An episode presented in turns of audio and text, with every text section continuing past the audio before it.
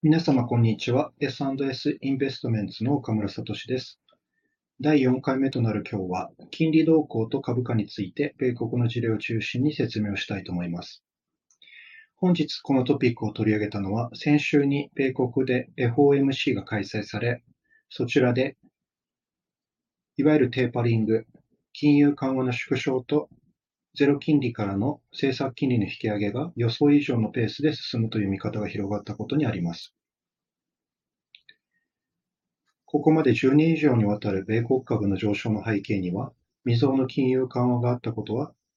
投資家であれば誰もが認めるところでしょう。その前提が崩れることから、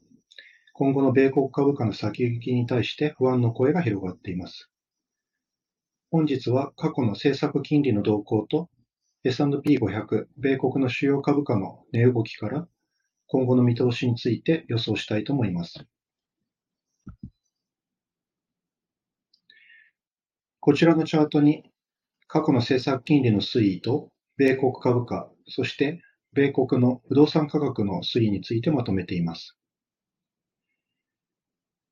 1993年以降、過去30年の間に大きな金利上昇というのは3回行われました。初回が90年代半ばの金利上昇で、この時は不動産価格が97年に先にピークアウトし、その後も米国の株価は上昇を続け、2000年の IT バブル崩壊で初めて下落することとなりました。この時もそうですが、過去の事例を読み解いていくと、米国で政策金利を引き、政策金利が引き上げられると、まず不動産価格が先にピークアウトし、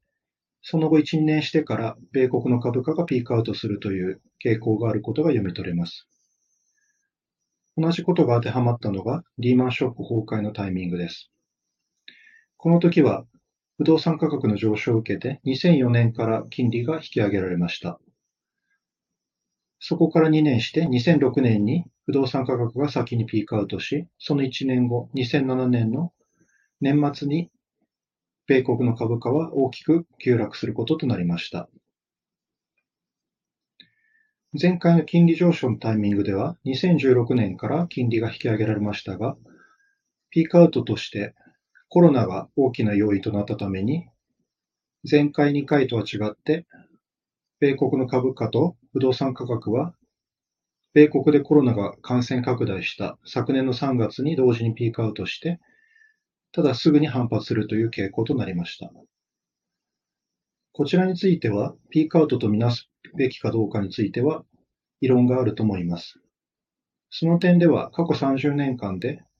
本格的に金利上昇し、その後不動産バブルが崩壊して価格が下落し、それからしばらくして米国株価が引き下がるという90年代半ばとリーマンショックのタイミングの2度が今後の金利上昇と株価の関係を読み解く上では参考になるとも考えています。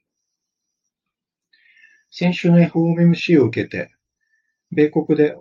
2023年から本格的にゼロ金利が解除され、金利が上昇していくのではないかという見方が広がっています。過去の経験則に当てはめると、2023年から利上げが行われて、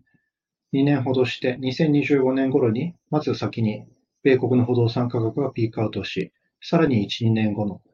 2020年代後半まで米国の株式の上昇が続くというのが過去の経験則から読み取れる内容となっています。このように、